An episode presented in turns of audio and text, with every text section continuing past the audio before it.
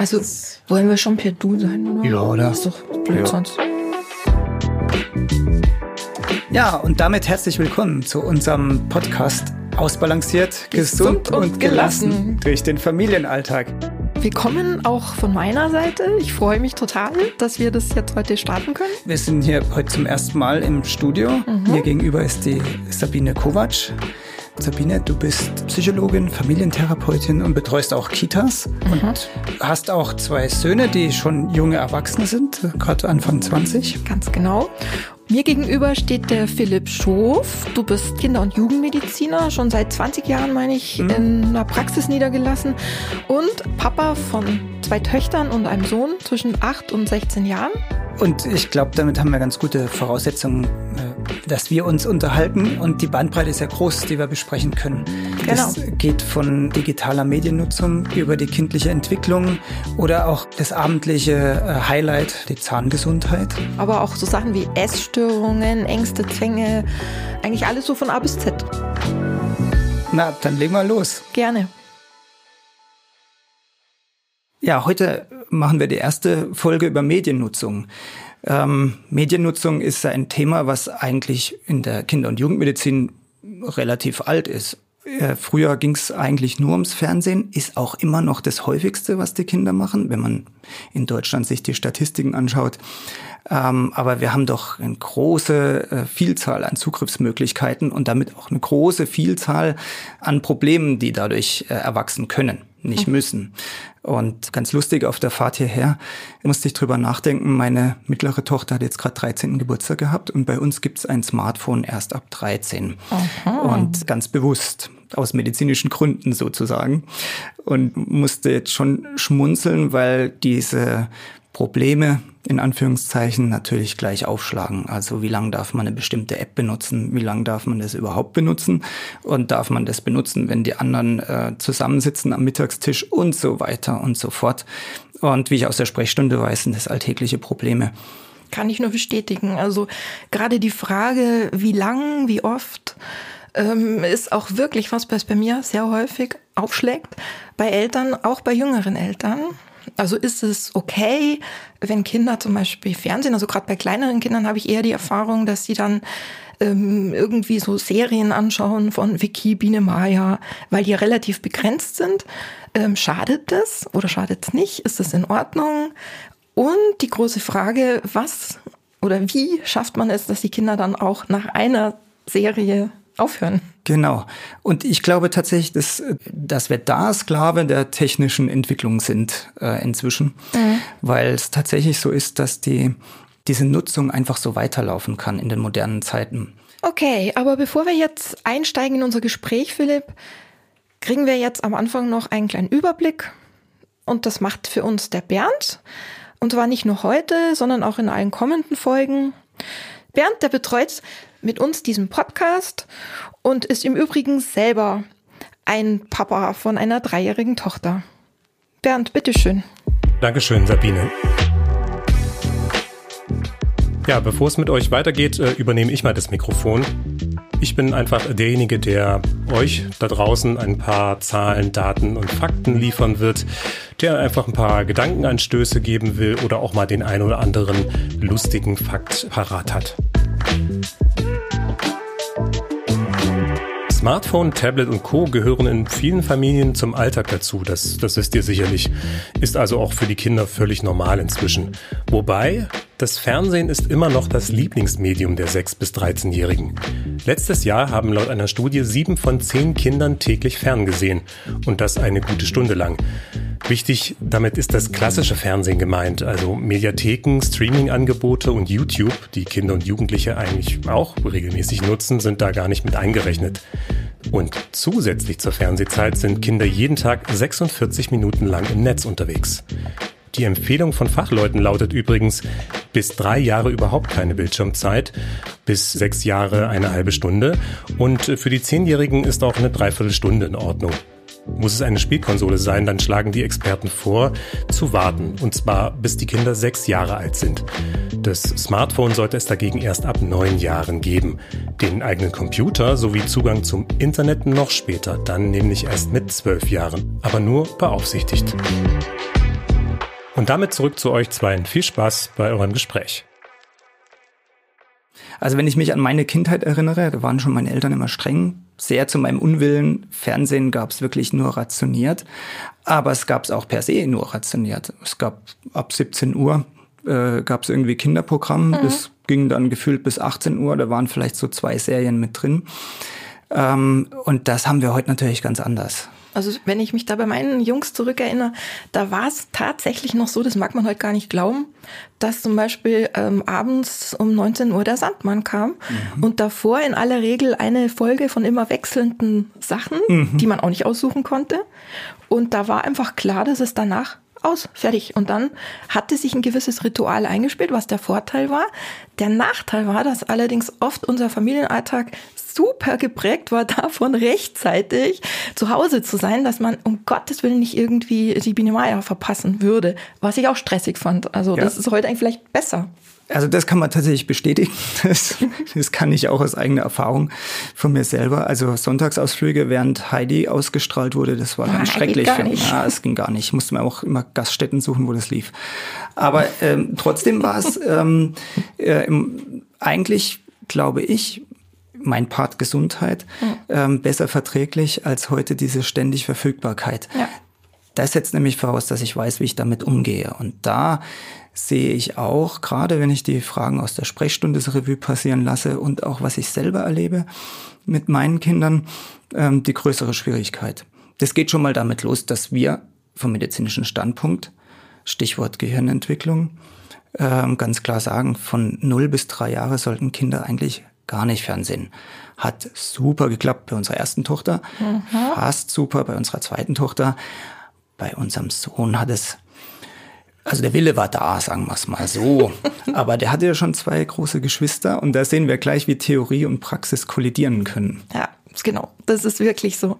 Mein äh, älterer Sohn, der hat wirklich bis zum dritten Geburtstag tatsächlich, um es nochmal auf den Sandmann zurückzuführen, äh, nicht gewusst, dass es den gibt. Dann waren wir mal auf so einer Mutter-Kind-Kur und alle mhm. waren ganz mhm. wild da drauf und er wusste gar nicht, um was geht.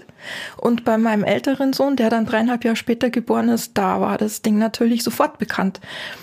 Und ich denke tatsächlich, dass jetzt gerade was jüngere Kinder angeht, wie du schon sagst, da bin ich ganz bei dir, dass es zumindest also nicht förderlich ist, ähm, wenn man im Fernsehen sozusagen irgendwie Lerneffekte haben soll. Also man weiß ja heute von der Hirnentwicklung, dass Kinder eigentlich nur lernen, wenn die Sachen mit allen möglichen Sinnen vernetzt sind. Mhm. Also dass man eine Tomate nur als Tomate mhm. begreift, wenn man die auch fühlt, schmeckt, mhm. riecht, verschiedene Sachen zubereitet, vielleicht auch mal die durchschneidet, wenn man die auch mal da matscht und irgendwie merkt, was, was ist eine Tomate.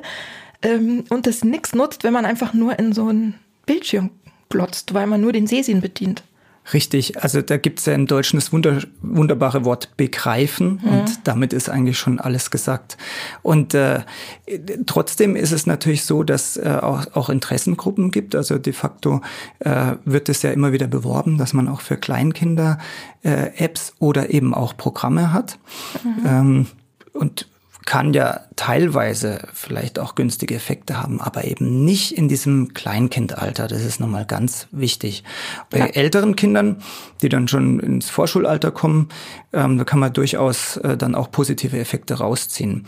Und ich glaube, da was jetzt ähm, bei uns angeht, war jetzt zum Beispiel für den, den, den Jungen äh, ganz interessant solche Dinge wie Was ist was Sendung mhm. und äh, oder auch Hörspiel. Ja. ja. Sendung mit der Maus, der Klassiker, gell? den genau. eigentlich fast alle gucken. Ja. Zusammengefasst, ähm, ich glaube, es geht für Kinder mindestens für U3 eigentlich ums Vernetzen vom Gehirn. Mhm. Also was soll da hängen bleiben, wenn es mhm. kein Netz gibt? Und später, wenn das Netz vorhanden ist, dann warum nicht? Ja? So, und ich persönlich glaube, dass es jetzt nicht super schadet. Wenn das jetzt mal 20 Minuten sind am Tag, dann kann man das auch mal verschwenden. Das Gehirn ist irgendwie groß genug, das verzeiht uns das. Aber ich glaube, mehr ist auf definitiv einfach dann nicht okay. Das ist natürlich so, Theorie und Praxis haben wir schon gesagt, die trennen sich da äh, manchmal ein bisschen. Aber entscheidend ist doch, wie der Zugriff ist. Also wenn ich relativ junge Kinder mit einem Gerät ausstatte, was Geräusche und Bilder von sich gibt, dann muss ich damit rechnen, dass die das nicht in vernünftigem Maß benutzen. Und äh, gerade äh, wenn die diese Geräte mit in die Schule oder in andere Einrichtungen mitnehmen, dann sieht man ganz oft, dass die sich auch äh, regelrecht versammeln. Ne? Also es mhm. muss gar nicht nur einer ähm, das ähm, für sich benutzen, sondern das ist, äh, hat eine magische Anziehungskraft, äh, auch auf viele andere. Und dadurch gibt's auch äh, Zugriffe auf Inhalte, die nicht altersgeeignet sind. Und es gibt natürlich auch einen herben Verlust an Interaktionen. Und ich denke, äh, dass man da wirklich von Elternseite es dahin beschränken sollte, dass die ständige Verfügbarkeit nicht da ist. Also Stichwort solche Geräte müssen zu Hause bleiben, auch wenn die Kinder schon älter sind. Das ist eigentlich nichts, was man mit auf den Schulweg nimmt wenn die Kinder älter sind und entsprechend die Hirnentwicklung vorwärts äh, gegangen ist und auch die Reife, dann auch so einen kontrollierten Umgang haben. Was würdest du sagen, was ist das Alter, wo man quasi Kinder mit Handy ähm, so losschicken kann? Weil viele Eltern sagen ja, wenn spätestens wenn sie in die weiterführende Schule kommen, ähm, bräuchten sie gern oder hätten die Eltern auch gerne, dass ihre Kinder sozusagen per Handy erreichbar sind. Und das ist ja dann notgedrungen ein Smartphone heutzutage. Ja, genau. Es, heißt immer so schön, ab neun bis zehn mhm. äh, solle man oder könne man das tun. Ähm, und da kommt immer das erreichbar Argument. Äh, ich glaube tatsächlich, ähm, erreichbar geht auch anders. Äh, das kann eigentlich nicht das Argument sein. Und von der äh, Reifeentwicklung würde ich tatsächlich auch sogar nochmal unterscheiden zwischen Mädchen und Jungen. Also ich halte es schon für ideal, dass man tatsächlich nochmal so bis zwölf Jahre wartet mit dem Smartphone. Mhm. Bin mir aber dessen bewusst, dass das schon einen heroischen Kampf darstellt, ja, wenn man das, das so durchsetzen will. Aber du hast gerade selber gesagt, deine Tochter hat zum 13. Geburtstag jetzt aktuell ein Handy bekommen. Das hat funktioniert bei euch, oder? Mhm, das hat, das funktioniert bei uns schon, aber es hat eben bei ihr schon deutlich schwieriger funktioniert. Äh, die Mediennutzungszeit, also beispielsweise die Organisation von Sportvereinen oder von Jugendgruppen, das läuft ja alles automatisch ja, über, über, WhatsApp, über ja. WhatsApp oder andere Accounts. Und da haben wir äh, tatsächlich eine Schwierigkeit gehabt, sodass wir ein Familienhandy, ähm, ein Uralt-Handy quasi installiert haben, wo all diese Organisationssachen laufen.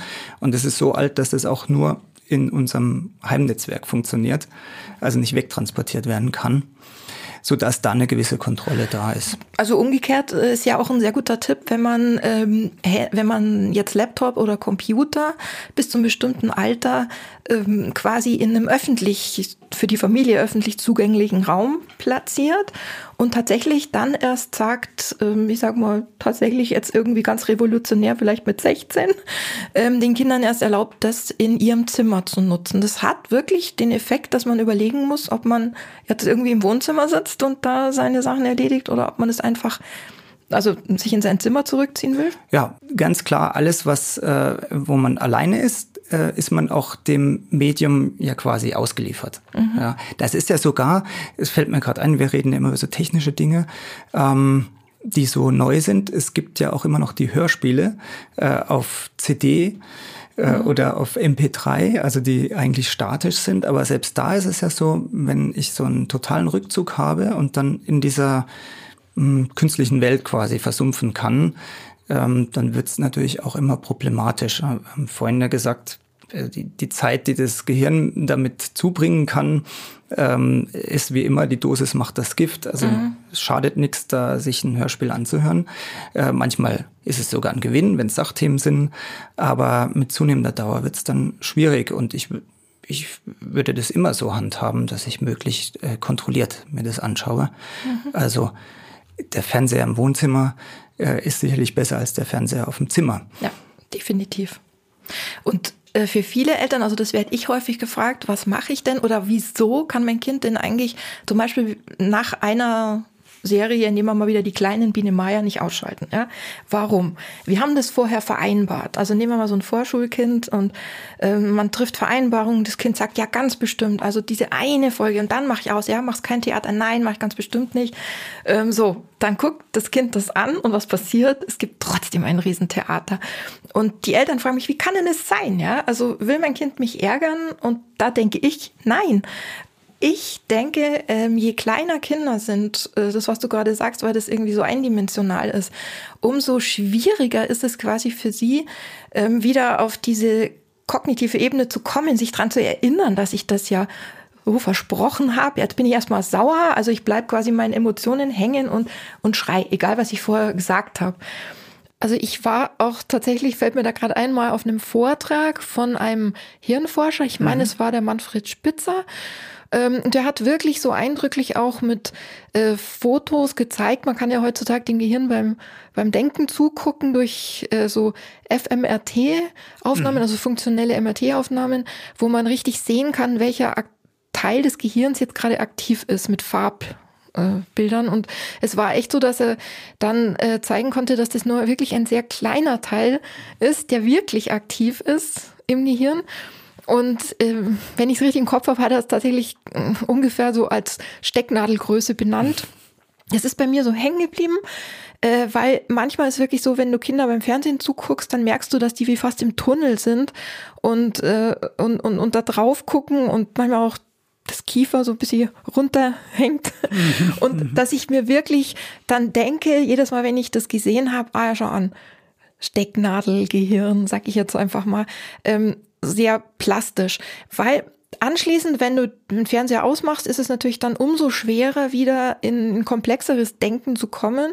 Also ich würde mal fast sagen, wie so ein Beispiel, du versuchst den Motorroller wieder anzukriegen mhm. und es dauert eine Zeit, bis du das schaffst ich würde sagen, je kleiner die Kinder sind, umso schwerer fällt ihnen das. Mhm. Und mhm. im Grunde kannst du sagen, eins zu eins, wenn du jetzt Kinder zehn Minuten gucken lässt, dauert es auch zehn Minuten, bis sie wieder äh, ja, halbwegs sozusagen alles aktiv haben, dass sie einfach auch verstehen, was du sagst und nicht sozusagen in ihrer kleineren Blase noch sind.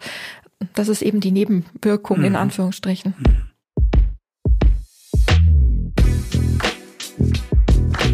Ausbalanciert. Gesund und gelassen durch den Familienalltag.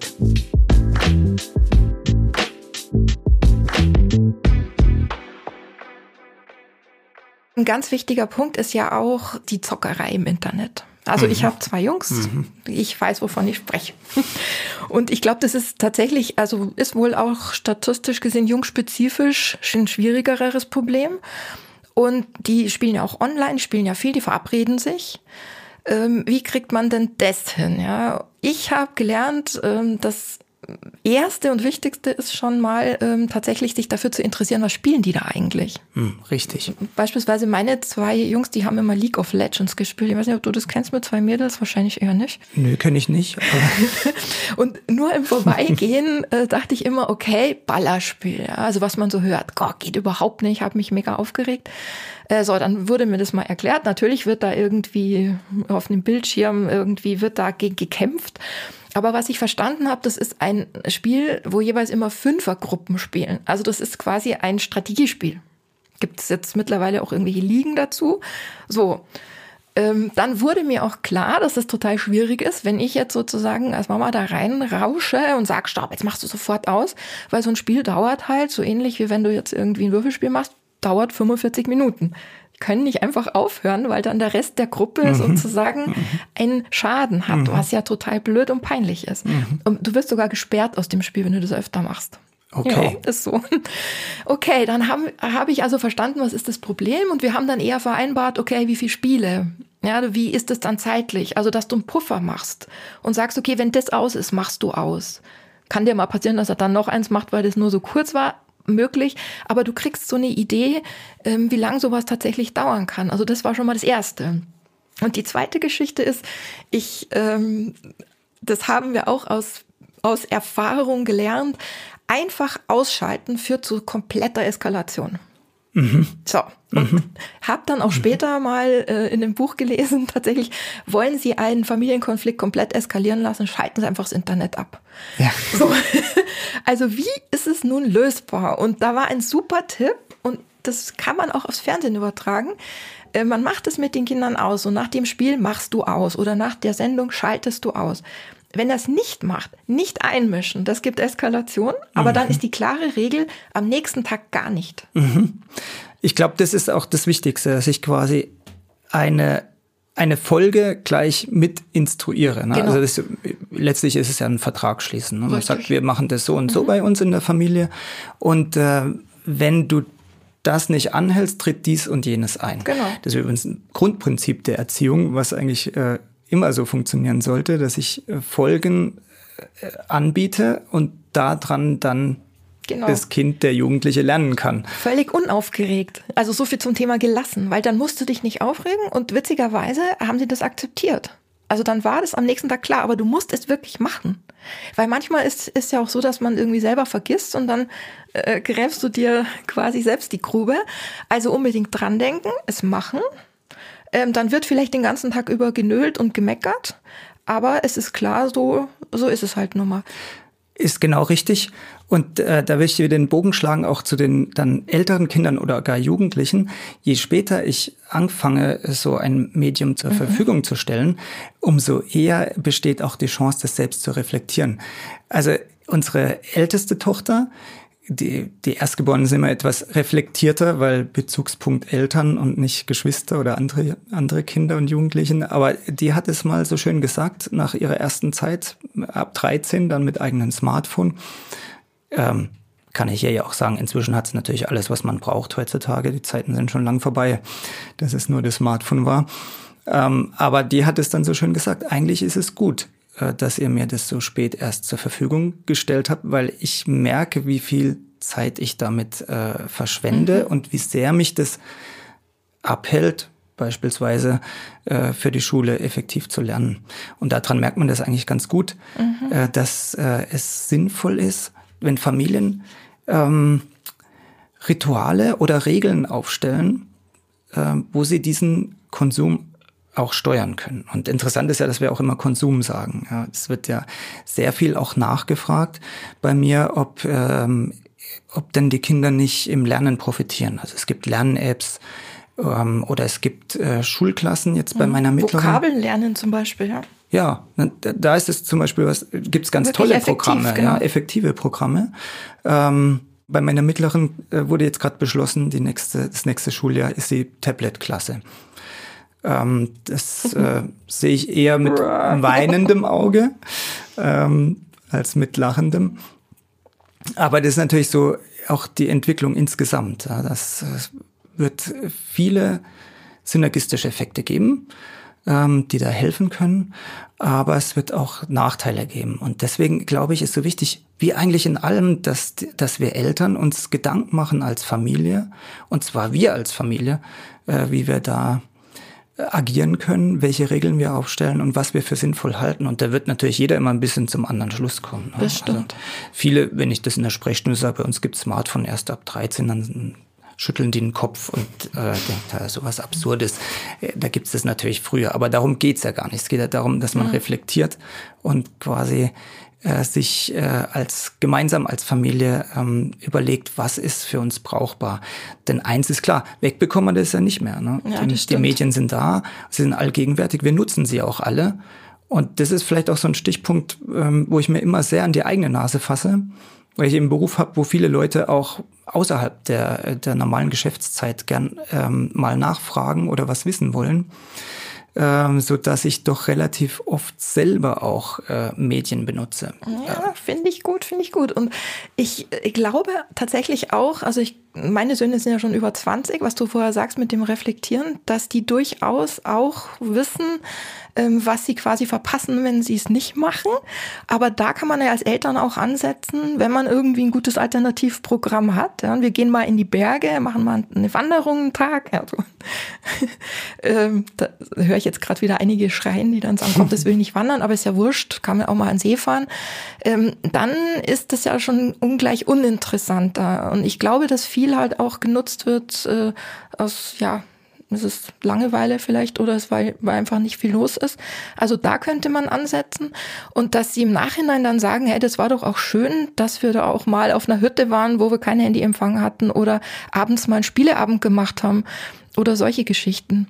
Ja, dieses Erleben ist ja total selten geworden. Also ja. Stichwort, äh, ich greife mich an die eigene Nase äh, höre ich ganz oft von meiner Frau am Wochenende auch, jetzt leg doch mal das Ding weg. Mhm. Ja, dann sage ich mal, ja, das ist ja, ich, hat, das sind Patienten oder das ist beruflich.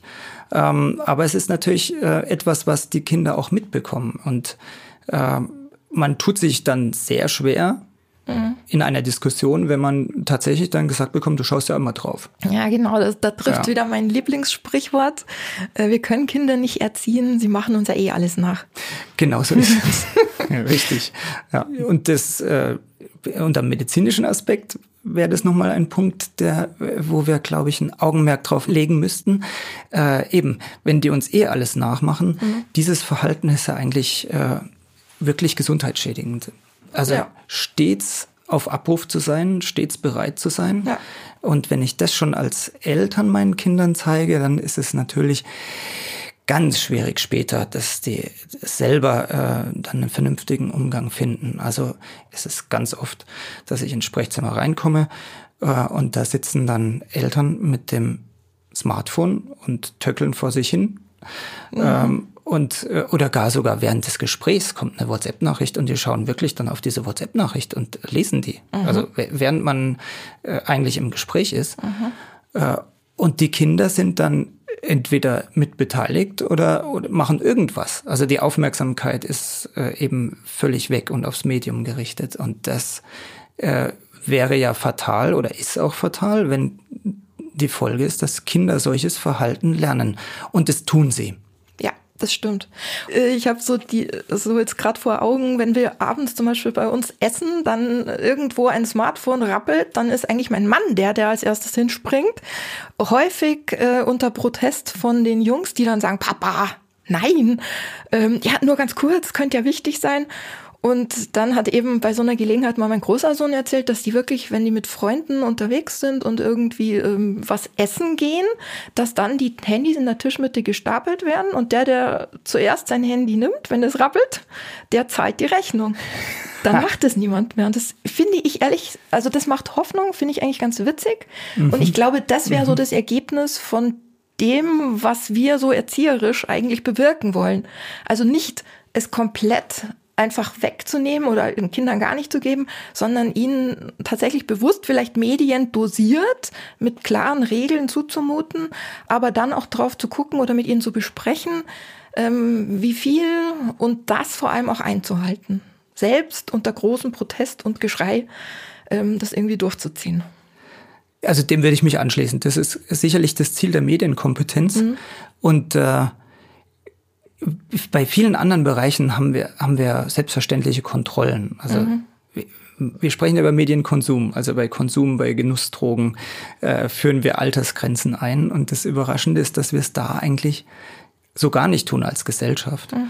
Und ich sehe eben so ein bisschen die Gefahr, ähm, tatsächlich, wenn das so Eingang findet in die, in die Schulen oder auch sogar in die Kindergärten, man darf sich da nichts vormachen. Die großen Firmen aus dem Silicon Valley, die sponsern solche äh, Aktionen im großen Umfang. Mhm. Ähm, und das macht natürlich auch Sinn, weil wir sicherlich auf eine berufliche Zukunft zugehen, wo es von Vorteil sein kann, wenn man stundenlang an einem Bildschirm aushält. Mhm. Ähm, aber der andere Aspekt ist eben, dass wir die Gesamtentwicklung des Menschen nicht sehen. Und ich bin sehr froh von dir zu hören, dieses Beispiel von jungen Erwachsenen, die tatsächlich auf die Idee kommen, wir machen selber was, damit wir ähm, von diesem Zwang oder diesem äh, diesem Haschen nach, nach Ablenkung, was es ja letztlich ist, entgehen können. Ja, ist eigentlich witzig, gell? Mhm. Und das ist eigentlich das, was, was ich auch so schlimm finde, diese äh, Unfähigkeit zur, wie man so schön sagt, lila Laune, zur Langweile. Mhm. Wenn ich denke, früher war ein Satz wie mir ist langweilig eigentlich relativ häufig und den gibt's heute kaum noch, mhm. ähm, aber mit fatalen Folgen, weil eben Langweile auch was ganz Wichtiges ist für die menschliche Psyche und die von Kindern erst recht. Wo kann ich mich neu sortieren und äh, kreativ werden beispielsweise. Kreativität entspringt in der Regel äh, aus Langeweile, aus Langeweile genau. na, mhm. weil ich da neue Ideen entwickle. Ja. Und de, diese Chance nehme ich, äh, wenn ich immer Ablenkung zur Verfügung stelle. Das stimmt.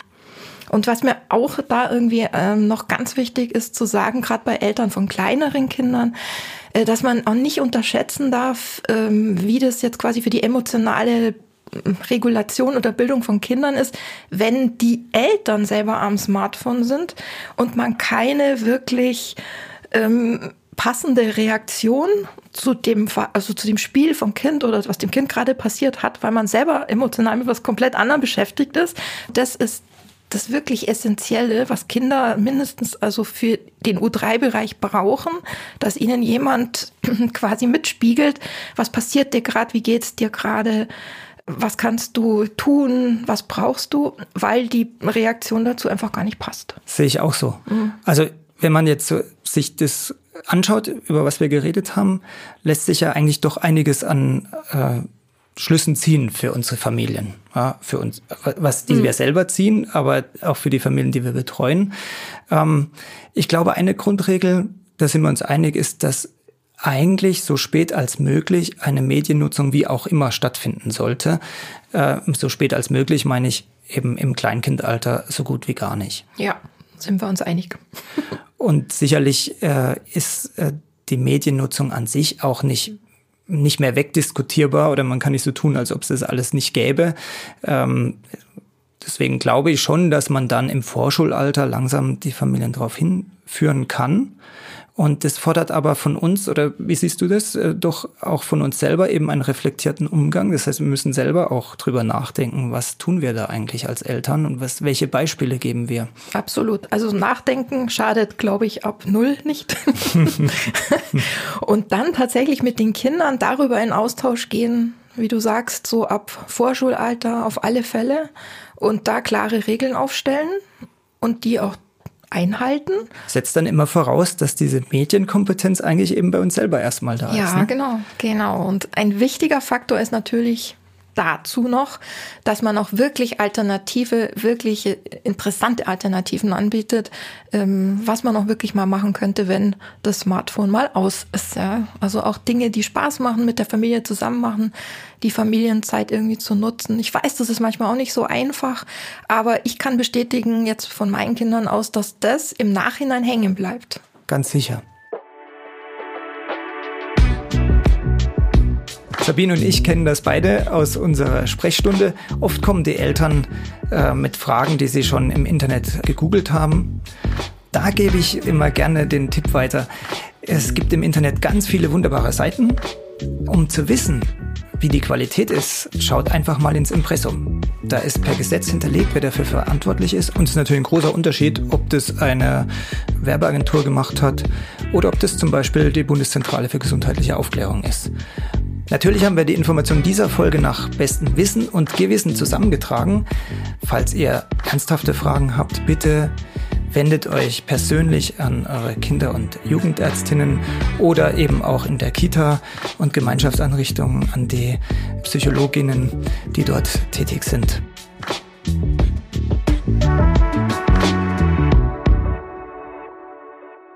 Und wenn ihr doch im World Wide Web unterwegs sein wollt, dann an dieser Stelle ähm, von der Bundeszentrale für gesundheitliche Aufklärung gibt's unter kindergesundheit-info.de eine Rubrik Medien. Und äh, bei internet-abc.de bekommen Kinder und Eltern gute Tipps an die Hand, wie sie sich sicher im World Wide Web bewegen können. Diese Internetadressen haben wir in unseren Show Notes für euch verlinkt und da könnt ihr euch nochmal reinklicken. Und damit verabschieden wir beide uns ganz herzlich von euch da draußen und hoffen, dass es euch gefallen hat und dass ihr was mitnehmen konntet von unserem Podcast und würden uns natürlich total freuen, wenn ihr uns weiterempfehlt, vielleicht auch anderen Familien und gerne auch auf eurer Lieblings-App abonniert. Ja, Bis zum nächsten Mal. Sehen wir uns beim nächsten Mal. Was wollten wir da besprechen? Äh, Thema Ernährung. Heißes Thema. Heißes Thema.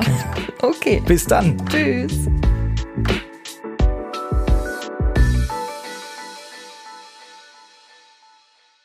Und das ist noch ganz wichtig. Dieser Podcast ist natürlich kein Ersatz für eine ärztliche Beratung. Für eine medizinische Beratung wendet euch bitte einfach wirklich an eure Kinderärztin oder an euren Kinderarzt. Und bei akuten Problemen wählt die Nummer des ärztlichen Bereitschaftsdienstes 116 117 oder im totalen Notfall natürlich wie immer wählt die 112.